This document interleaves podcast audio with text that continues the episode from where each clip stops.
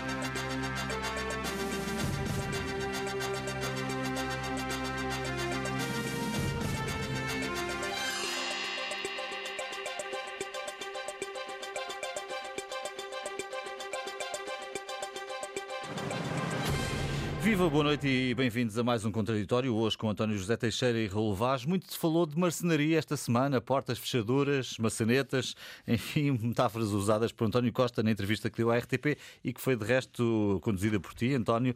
Uh, enfim, uh, é uma entrevista que marca politicamente a semana. Temos um novo ciclo, o, o, uh, o António Costa está já a olhar para esse novo ciclo, mas dizendo ele que é mais um homem de maçanetas do que de fechaduras, eh, corre o risco do, de, do outro lado da porta encontrar as mesmas pessoas. Uh, boa noite. Obviamente não vou comentar a, uhum. entrevista, mas uh, posso comentar aquilo que, no fundo, o que sai de lá. representa a tomada de posição que o PS, o seu líder, tomaram ou estão a tomar sobre este, esta crise política e sobre o que aí vem, sobre um novo ciclo político que se vai abrir a partir das eleições de janeiro. Ehm, eu acho que há aqui um, um, início, seja por via da maçaneta, eh, seja por via de abrir a porta ou deixar a porta entreaberta. Tem-se falado muito de portas e de pontes e, portanto, de algumas engenharias. Eh, a verdade é que para o próximo ciclo é preciso dizer ao eleitorado o que se vem. Os sinais que as sondagens nos deixaram é que corremos o risco, enfim, é cedo, eh, corremos o risco de obter resultados parecidos com aqueles que eh, hoje existem na Assembleia da República e, portanto, eh, convém que os candidatos, aqueles que vão dirigir-se ao eleitorado, comecem a esclarecer o que é que farão no dia seguinte às eleições face aos resultados que possam ocorrer. Até porque isso pode ter impacto na, no voto. Exatamente, e até porque há seis anos, hoje ainda António Costa tem necessidade de lembrar aquilo que eh, foi o que saiu das eleições de há seis anos atrás, dizendo que ele tinha avisado no Congresso que o, o arco da governação não era apenas o CDS, o PSD e o PS, que havia outros partidos, etc. Portanto, que houve uma manchete do Expresso que deixou essa ideia de que o PS até se podia entender à esquerda. E, portanto, esclarecer ao que se vai ou o que se vem é muito, é muito importante, até porque Houve um fechar de porta, uh, usando outra vez a linguagem das portas. António Costa, uh, quando há dois anos uh, concorreu a eleições, disse que não seria com o PSD que um, um governo sobreviveria. Quando dependesse do PSD, ele acabaria, não é? Como agora se verificou. e, portanto, este abrir ou reabrir de ciclo político precisa de alguma clareza para se perceber se por um lado, se o PS mantém essa ideia de que, que o PSD nunca. Eh, por outro, eh, de também dizer se morta a geringonça, se pode haver ou não outra geringonça. Esta já se percebeu que é dada como morte enterrada. Manuel Alegre uhum. esclareceu uh, há uns dias que, enfim, é apenas fazer o luto, já não estava em causa, não havia reanimação possível. Uh, e, portanto, aquilo que António Costa deixou foi que, no fundo, ele uh, tem ali uma maçaneta à mão para reabrir uma possibilidade de diálogo de novo com o Partido Social Democrata e que não rejeita a possibilidade de um novo entendimento à esquerda com os seus atuais parceiros. Mas, obviamente, que diz isto sempre uh, na ideia de que o seu objetivo é reforçar-se, uh, ter mais votos e tentar a maioria absoluta. Não fala exatamente nas Não fala dela, mas obviamente que é, é, dela, é nela que pensa. Uhum. E isso é, é, evidente quando se ouve. Eh, falta ainda muito tempo para vermos se, se a expressão é usada ou não. Estaremos atentos a ver se mais próximo da eleição essa polarização vai acontecer. O que me parece já adquirido é que, obviamente, o discurso de que só o PS e o PSD podem vir a liderar governos eh, depois do dia 30 de janeiro. É um discurso que vai ser repetido pelo PS e vai ser repetido pelo PSD, seja qual for o líder, seja Paulo Rangel ou seja Rui Rio. Rui Rio, aliás, não sei se. Hum. Nós já voltaremos ao já, PSD. Já lá vamos ao PSD, mas eu acho que o que, o que há de mudança no PS é que uh, a frase de com o PSD nunca já foi abandonada e também a ideia de que, mesmo morta a geringonça, uh, não invalida que possa ser tentada uma nova geringonça. Isto foi dito para abrir todas as possibilidades e as maçanetas funcionarem para todas as portas, mas o objetivo fundamental do Partido Socialista nas próximas eleições é a maioria absoluta. E isso acho que parece, se tornou claro. claro. Não dito, mas claro. António, uh, Raul, que fica desta, destas também intervenções. António, António Costa, como é que o PS se posiciona para estas António eleições? António Costa é provavelmente o político mais pragmático da sua geração e a sua geração que está no poder, que está a decidir os destinos da nação.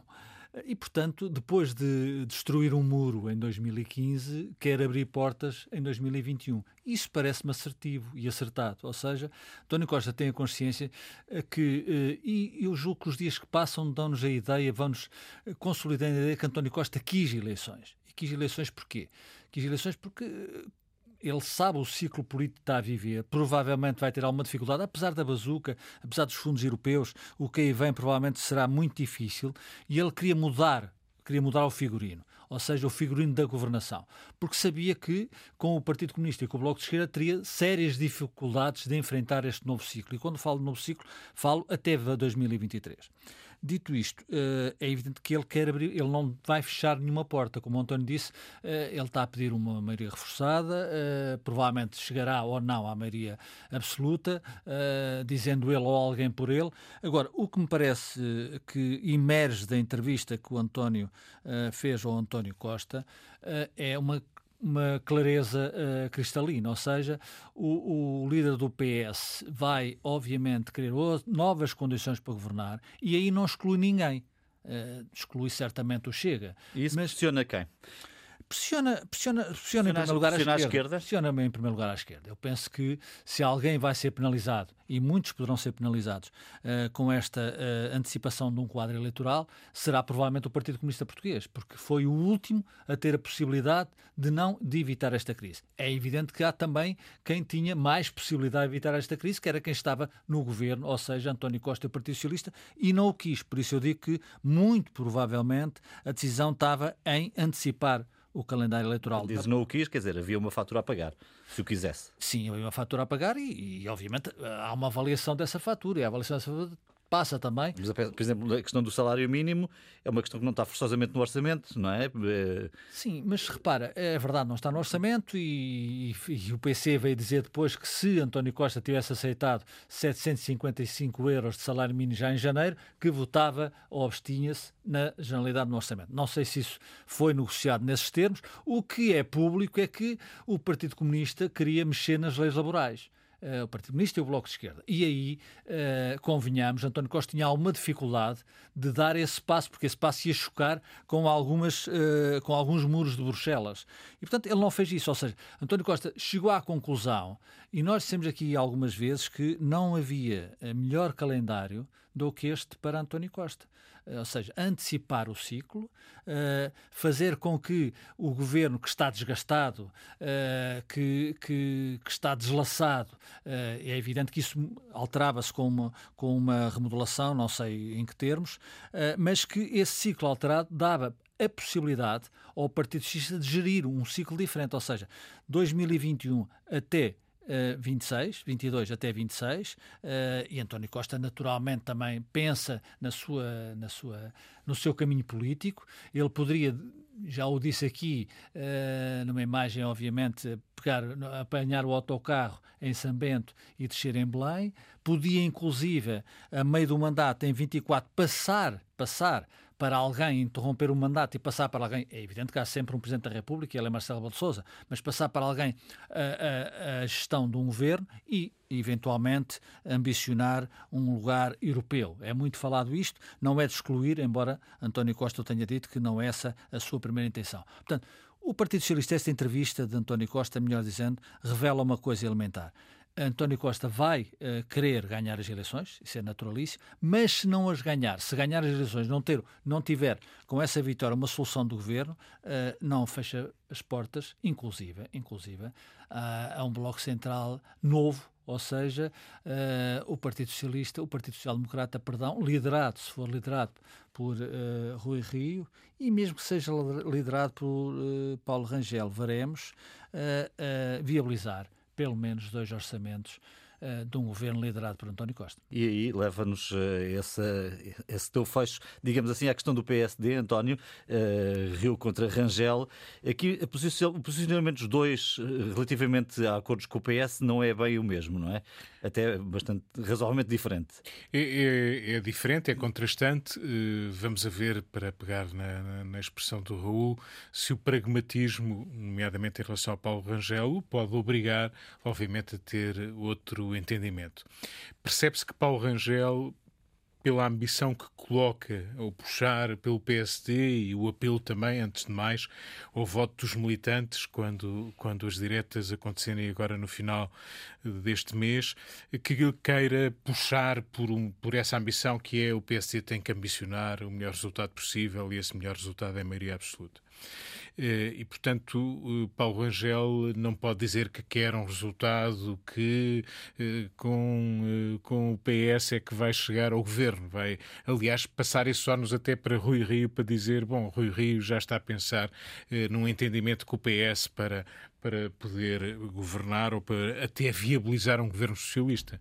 Eh, Rui Rio correu um risco e, desse ponto de vista, é um risco, pode até não ser eh, muito aconselhável para, para, para vir a ser, para renovar o seu mandato à frente do, do PSD, mas ou admitir já os cenários por completo, e essa clareza fica-lhe bem, e acho que é bem-vinda, eh, de dizer que pode nunca, nunca fazendo um bloco central, mas pode até ser parte da viabilização de um governo eh, do Partido Socialista e ele, no fundo, põe eh, as cartas todas em cima da mesa. Portanto, o PSD, ao contrário do que fez o PS, fechando a porta ao PSD na, na, nas últimas eleições, há, há dois anos, o, PSD de Rui Rio quer ser um fator de estabilidade e não deixará o país sem, sem um governo.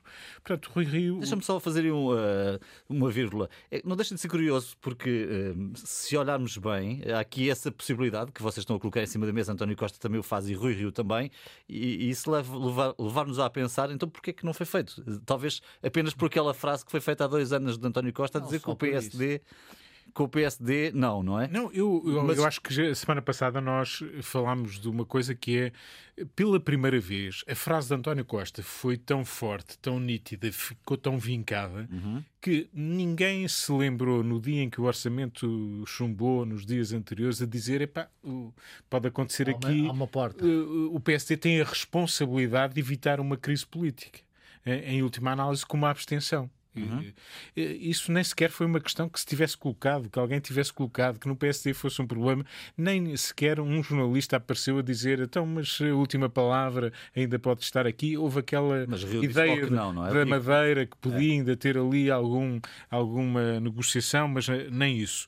E, portanto, eh, desse ponto de vista, eu julgo que Rui Rio quer fazer passar uma mensagem de político responsável, eh, político que tem tem um sentido pragmático eh, relativamente a soluções que, eh, e a desbloqueios que possam vir a acontecer no horizonte, eh, deixando para Paulo Rangel eh, o lado, digamos, de o homem mais ambicioso que não quer nada com o Partido Socialista e quer apostar tudo, todas as cartas na bipolarização. Eu julgo que Rui Rio, que fará, se for uh, reeleito, obviamente discurso e apelo ao voto no, no, no PSD, também ajudará a polarizar ou bipolarizar a eleição, mas à partida, Paulo Rangel parece aquele mais apostado nessa dicotomia com o PS. Nós não queremos confundir-nos com ele. Se alguém quer uma alternativa, deve votar no, no, no PSD, num PSD capaz de eh, ter entendimentos à sua direita com o CDS e uma iniciativa liberal, não com o Chega, e essa fronteira Paulo Rangel deixou-a traçada, sendo certo que também desta vez Rui Rio chega à conclusão apesar de ter no seu currículo, eh, por mais autonomia que se reconheça ao PSD dos Açores, foi no seu tempo que eh, foi possível viabilizar um governo com, com, nos Açores com a ajuda do Chega. Vamos ver se ele é duradouro, se ele resiste, mas foi assim que aconteceu. Desta feita, ele também traçou aqui uma fronteira, chegou à conclusão que o Chega não se moderou na entrevista que deu a Vítor Gonçalves esta semana e, portanto, essa fronteira, por vistos, parece traçada, mas enfim, eh, parece traçada pelos dois. Eh, vamos ver se depois das eleições tudo, todas estas palavras e estas fronteiras se mantêm. Raul, a tua leitura sobre o que, o que está a acontecer esta semana no PSD, que são sobretudo declarações, enfim, dos dois candidatos. Mas são declarações, são declarações com, com sentido e com uh, um objetivo político. Claro, é evidente que no PSD não é bem igual ao Partido Socialista. No Partido Socialista há um líder, no, no PSD existe essa bizarria, essa curiosidade de ainda não se saber quem é o candidato a primeiro-ministro.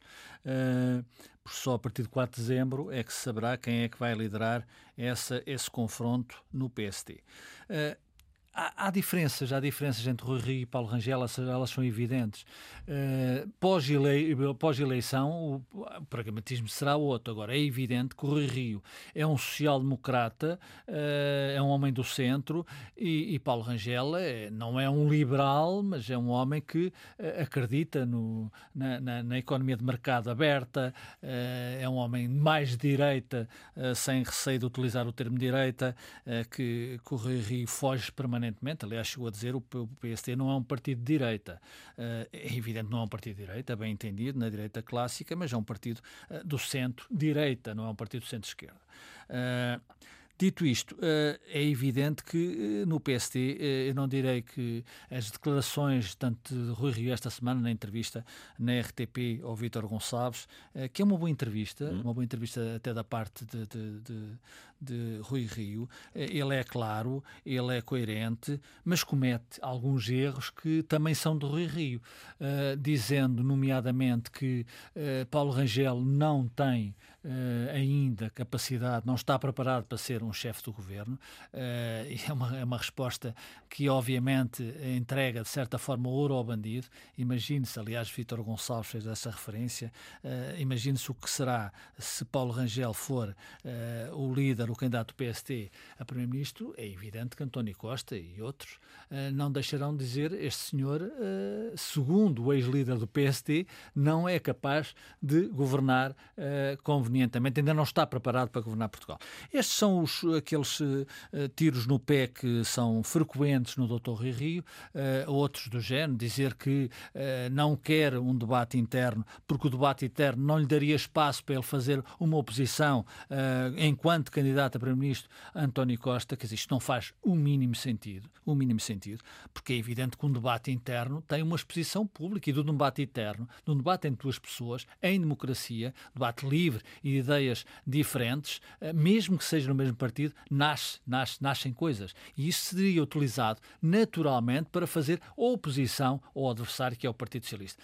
E depois a desculpa do Rui Rio, eh, se me permite, João, uh, dizer que não há tempo para fazer outdoors, para fazer o marketing, para mas isto hum. faz algum sentido? Quer dizer, é o doutor Rui Rio uh, que vai uh, passar três semanas a, desenhar outdoors ou, ou a aprovar uh, campanhas de marketing. Não me parece, obviamente, que um líder tem uma palavra decisiva nessa matéria, mas não me parece que seja a tarefa que lhe ocupe três semanas. Portanto, o Rui Rio tem medo tem medo de perder o poder e daí eu penso que também o PSD também queria eleições. O PSD de Rui também queria eleições eh, porque eh, sabia que eh, havia um desgaste inter, interno no partido, que Paulo Rangel poderia, Paulo Rangel ou outro, mas neste caso Paulo Rangel, poderia in, in, in, interpretar o sentido de, da necessidade de fazer uma candidatura à liderança do PSD, podia interromper o ciclo de Rui Rio e, portanto, queria eleições.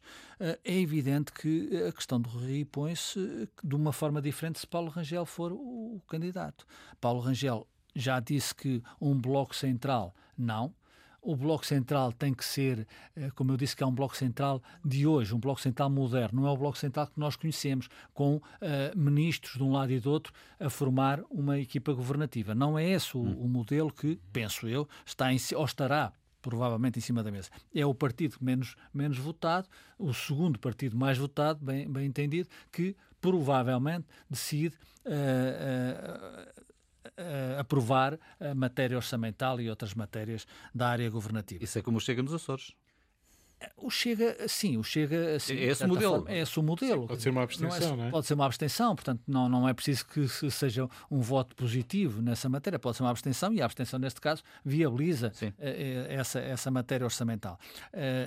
Rui Rio uh, de, abriu porta a isso, é uma convicção profunda dele. É preciso, quando eu digo que ele é coerente, é coerente. Uh, quando uh, Paulo Rangel diz aquilo que pensa, também está a ser coerente. Uhum. Portanto, essa guerra é um, uma guerra, obviamente, entre aspas, a palavra, é saudável. o jogo é mais claro. O jogo é mais claro. De parte a parte. Está posto. Agora, Uh, Imagine-se que, como muito possível, ou como possível, melhor dizendo, que uh, o líder do PST deixa de ser outro a partir de 4 de dezembro. E aí abre-se um quadro diferente daquele que está em cima da mesa. Só para terminar, hoje, hoje, hoje esteve eh, numa conversa com a Maria Flor Pedroso, na Antena 1, o fundador do PST, o Dr. Francisco Vidal Sousa, e há um dado relevante. O Dr. Balsemão apoiou sempre Rui Rio uhum. nas últimas duas eleições para a liderança do PST.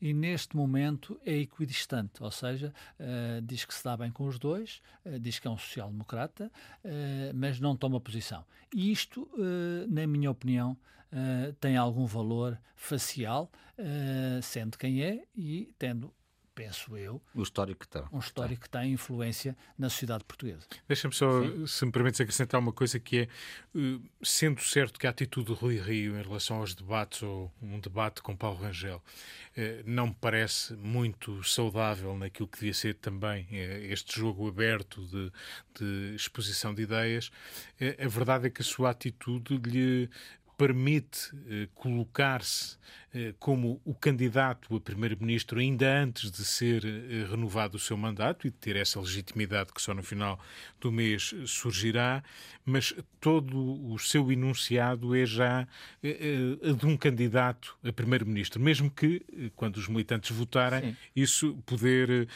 digamos, ser posto em causa e esse tapete desaparecer.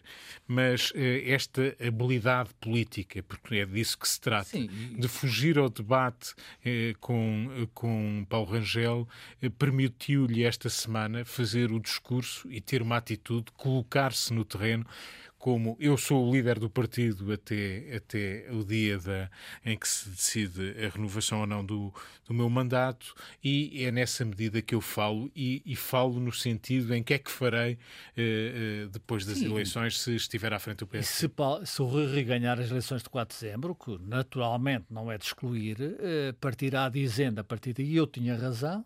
Eh, de, de 27 eu, de novembro, 27, já, já... 27 de novembro, não, já, já, era 4 era de dezembro, 4 mas é 27 de novembro eu tinha razão e, portanto, eu aqui estou eu, candidato a primeiro-ministro, uh, com uhum. capacidade de o ser. De qualquer das formas, ele não resistiu na entrevista à RTP uh, eh, a fazer um debate interno. Aliás, certo. com uma curiosidade que define também o Dr. Rui Rio, que diz que fez muitos debates, muitas eleições, etc, etc, mas quando ele diz que esse debate já está a ser feito na cadeira que foi onde esteve Paulo Rangel com Vítor Gonçalves e agora está ele com Vítor Gonçalves, o debate interno é, hum. Na opinião, na leitura de, de indireto. indireto, na leitura do hum. Rio. Eu penso que não lhe fica bem, mas enfim. Bom, Rio e Rangel estarão na Antena 1, uh, eh, Rio na próxima segunda-feira, Rangel na outra terça-feira seguinte, uh, entrevistas na, nestes dias a partir das 10 da manhã, com retransmissão também na RDP Internacional, portanto será uma espécie de prolongamento desses mesmos debates.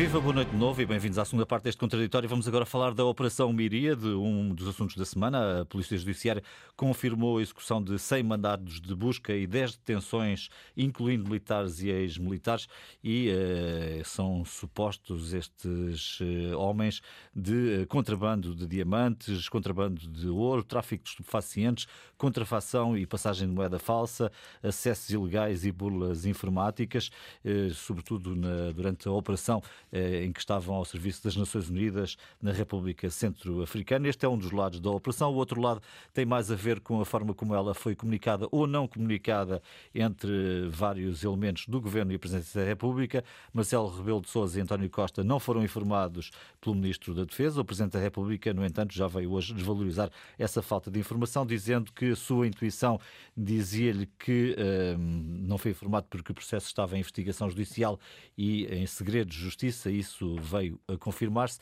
Enfim, temos aqui dois ângulos diferentes, ambos importantes um deles eh, bastante lamentável, digamos, acho que todos estaremos de acordo se vierem a confirmar estes dados, António.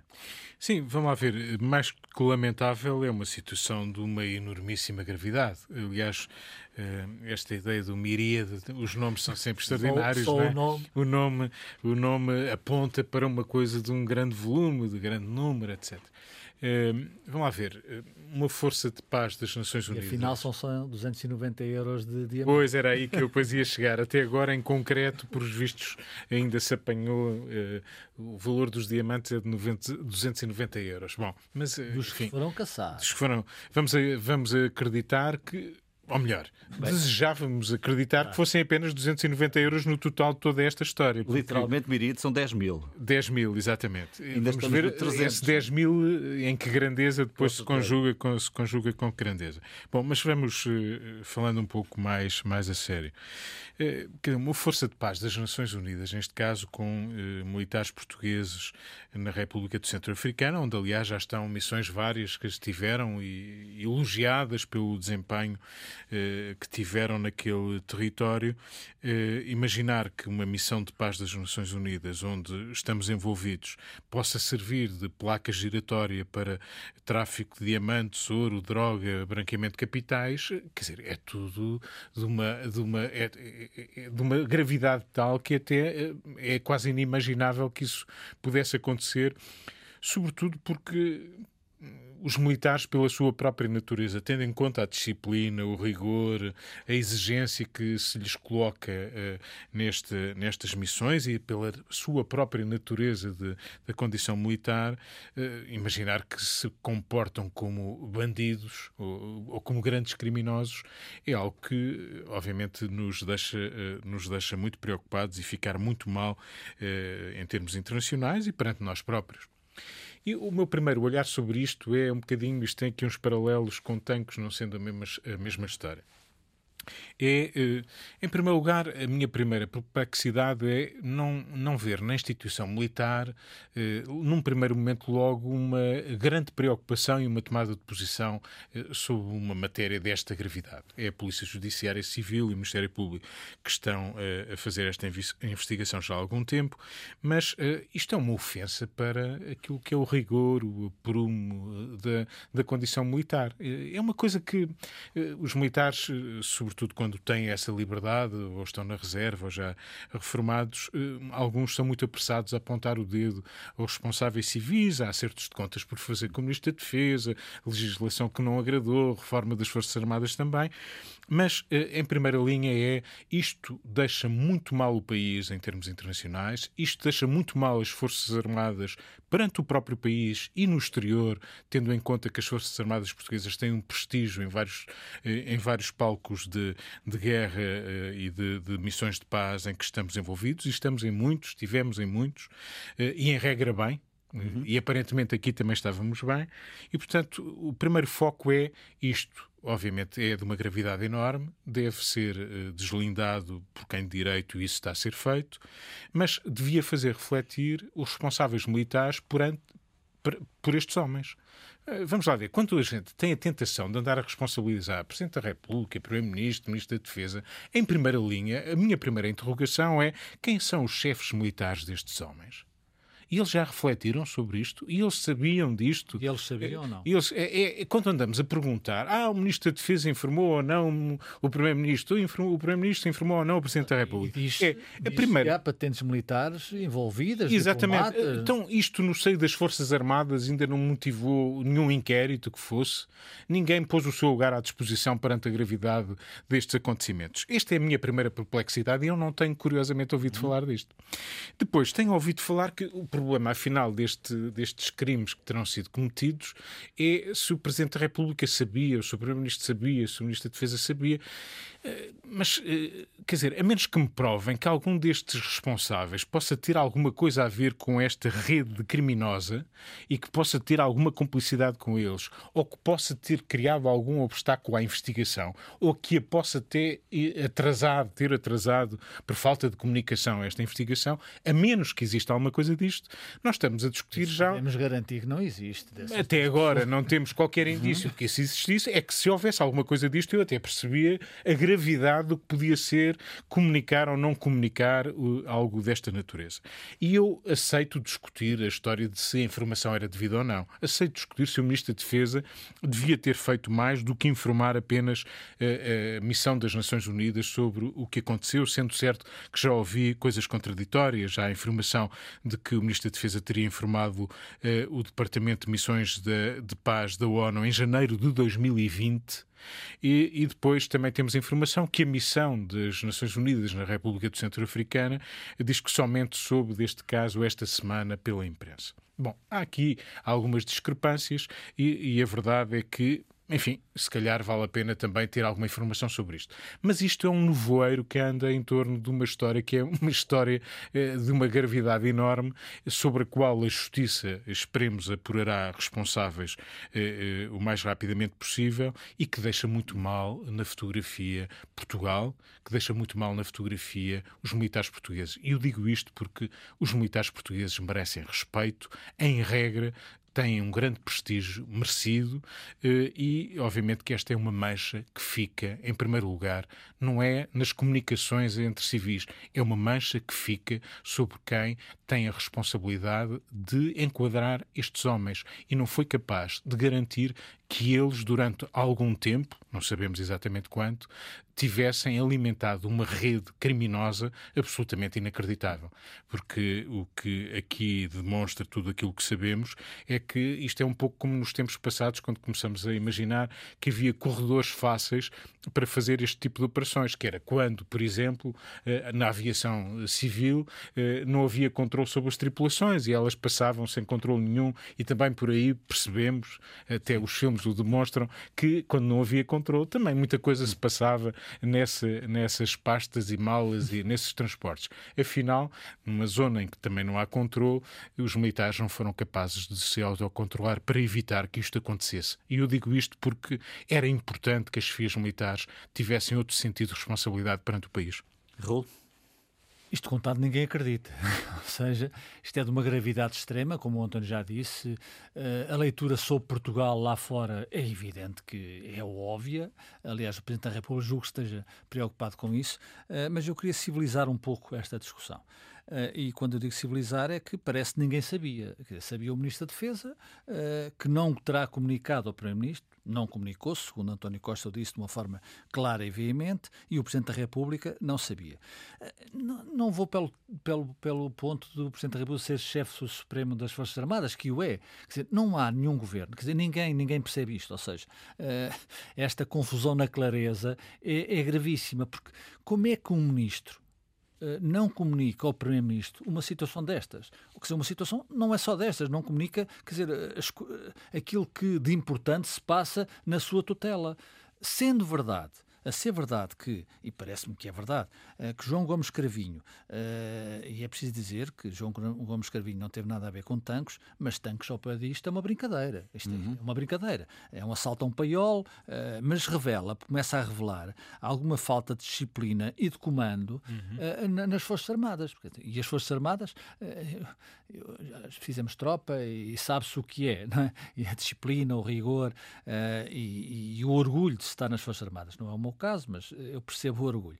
Uh, como é que um ministro que soube em dezembro, que depois comunicou em janeiro, uh, se calhar não comunicou em janeiro, como, isto tem um ano.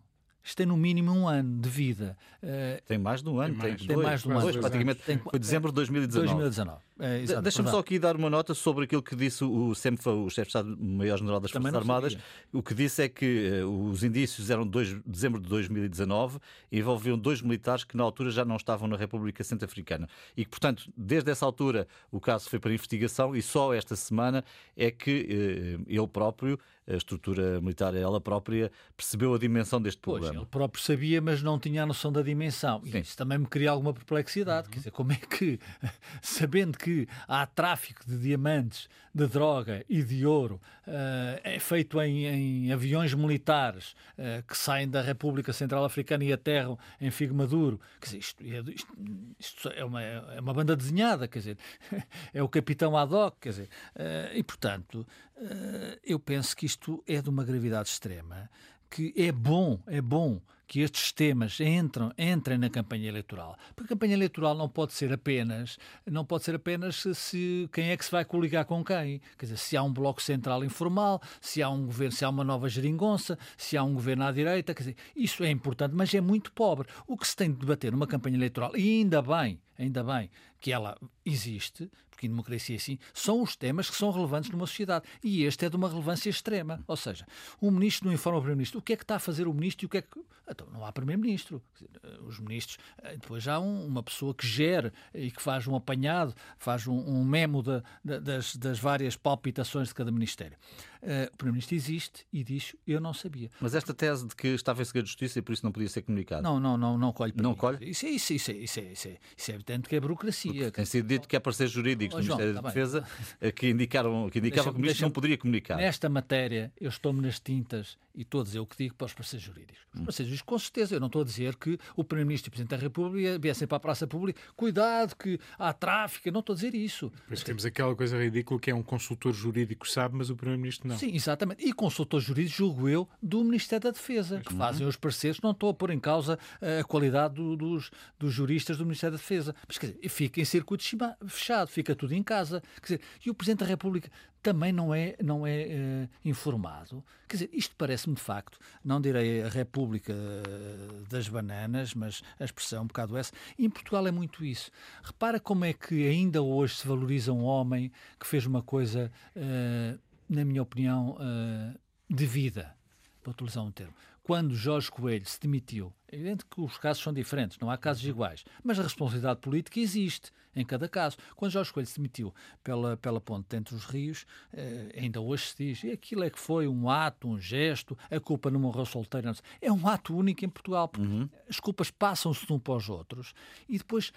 E repara, eu quando falava da campanha eleitoral, é importante que se debata este tema, é importante que se debata uh, a pandemia, é importante que se debata uh, a subida dos juros ou a não subida dos juros, porque esses são temas que dizem. É importante que, obviamente, que se, que se os salários médios e mínimos em Portugal. É importante que se debate como se vai debater o modelo económico. Mas estas fragilidades uh, que são expostas, alguma delas expostas como esta, esta é uma fragilidade uh, limite, é importante que se fale disto. Eu percebo que o Presidente da República esteja preocupado porque pensa assim que mais nos irá acontecer. Dizer, já aconteceu uma crise política uh, em cima de uma crise social e económica, si, a seguir a uma pandemia. Uma crise política em cima de uma crise política. Em cima de crise, e agora vem outra. Quer dizer, e de facto, eu percebo isso, eu percebo e, e até respeito isso. Ou seja, uh, Marcelo Balsouza tem o cuidado de confinar isto o mais possível. Mas, sinceramente, eu acho que é preciso também desconfinar estes casos. Portugal não pode viver permanentemente naquela, naquela teoria e naquela prática de que não falemos de coisas más porque as coisas más ficam na gaveta. Não, é preciso falar tudo o que é bom numa sociedade, acho muito bem. Os portugueses, como diz o Presidente da República, uh, frequentemente são dos melhores do mundo, mas quando os portugueses também são dos piores do mundo, parece-me que é o caso, é preciso falar disso, corrigir e mais. Uh, registar e responsabilizar de uma forma séria aqueles que são os principais uh, culpados deste sistema, como o António disse, deste, deste caso, perdão, que como o António disse, são pessoas hum que estavam, no, que estavam, e algumas estarão no Exército, e já agora e no caso da República Centro-Africana, uma missão arrojada, difícil, uh, com riscos fortes. Com certeza, e que, foi, e que foi, e que foi, serviço que ali foi feito. E que foi elogiada, e não deixará de ser elogiada nesse uhum. plano. Com certeza, eu não estou a dizer aqui uh, que todos estão, uh, todos são responsabilizados de uma forma ou de outra por, por este caso que aconteceu, que é lamentável, que envolve um país, envolve as Forças Armadas Portuguesas, e isso é preciso despentear também, é um termo que, que eu uso em relação àquilo que eu penso de Marcelo, Bolso, de Marcelo Belo Souza, no bom sentido. É preciso despentear o país e não confinar o país nisto o que é bom ou o que é mau, porque a crise nunca mais passa. Não, se não falarmos das coisas abertamente, a crise só não passa como vai consolidando e vai criando cimento. Para já é preciso apurar de facto aquilo que aconteceu aqui neste, neste episódio que está ainda uh, a ser investigado. Bom, o que fica por dizer esta semana, António José Teixeira? Olha, um elogio à Conferência Episcopal Portuguesa, que reunida esta semana, eh, tomou finalmente uma decisão que eh, põe cobro a todo um manto de, eh, de silêncio a que há muitos anos cobre a Igreja Portuguesa, como aliás as igrejas eh, pelo mundo fora. Nós tivemos há pouco tempo conhecimento de horrores que aconteceram em França e que começaram agora a vir à luz do dia. Era importante que eh, esclarecêssemos melhor aquilo que aconteceu ao longo dos anos em termos de abusos sexuais no seio da igreja, sejam, sejam poucos ou sejam muitos, mas esta ideia de criação de uma comissão independente para apuramento eh, dos factos eh, envolvendo juízes, psicólogos, psiquiatras, vamos ver que comissão é esta, mas que uma comissão independente é bem-vinda e acho que fica bem, finalmente, a Igreja Portuguesa querer saber mais, querer esclarecer, querer trazer à luz do dia aquilo que também aqui mancha muito a imagem da Igreja Portuguesa e mancha muito a imagem da Igreja Universal. O Papa Francisco não se tem cansado de eh, chocar, por um lado, e de apelar a que a Igreja tenha outros comportamentos. Eh, as notícias que de vez em quando afloram não nos deixam efetivamente descansados sobre o comportamento de muitos abusadores. Suponho que não há ainda dados muito concretos sobre a forma como vai ser eh, construído este grupo de trabalho. É, é, a única indicação que ficou é que não seria uma comissão uh, fechada na igreja, fechada na igreja nem orientada hum, uh, pela, igreja. Pela, pela, Conferência Episcopal, e isso é um bom sinal. Sendo que em França, deixa-me só ainda levantar esta questão, em França foi feito um levantamento de muitos, muitos anos, de várias décadas, não é? Pois ainda não sabemos exatamente que período é que estamos aqui a falar, também não sabemos exatamente quanto tempo, se isto é uhum. para andar anos também a ser investigado e ser apenas mais uma comissão que vai trabalhar, mas quis-me parecer, pela voz de Dom José Ornelas, que a Igreja leva finalmente a sério uh, uma questão como esta, que inquieta e prejudica uh, até uh, a sua influência social e, o seu, e o seu, a sua credibilidade no seio da sociedade portuguesa. Raul o que fica por dizer esta semana? não, fica por dizer que, que é uma evidência que a CGTP desconfinou. Esteve confinada praticamente seis anos. Eu percebo que é também sentir a liberdade e fazer aquilo que uh, lhes apetece fazer, mas a pergunta fica, quer dizer, o que é que mudou? O que é que mudou para as greves quase todos os dias há greves, quando não havia greves em Portugal. É o metro, é, são os professores, é transtejo, são um, um sem número de atividades profissionais que estão em greve e que, uh, que vão estar em greve durante bastante tempo, até provavelmente na eventualidade de, da possibilidade de uma nova geringonça, e aí, e aí, se isso acontecer, penso que a CGTP voltará a confinar. Uh, nós tivemos algumas greves desmarcadas, uh, estou aqui a pensar em vários sindicatos sim, sim. que desmarcaram, porque entenderam que não fazia sentido nesta altura em que o governo está é verdade, limitado é verdade. Mas outros, a fazer, mas outros não. Eu, isso, eu, isso, que leitura é que fazes disso?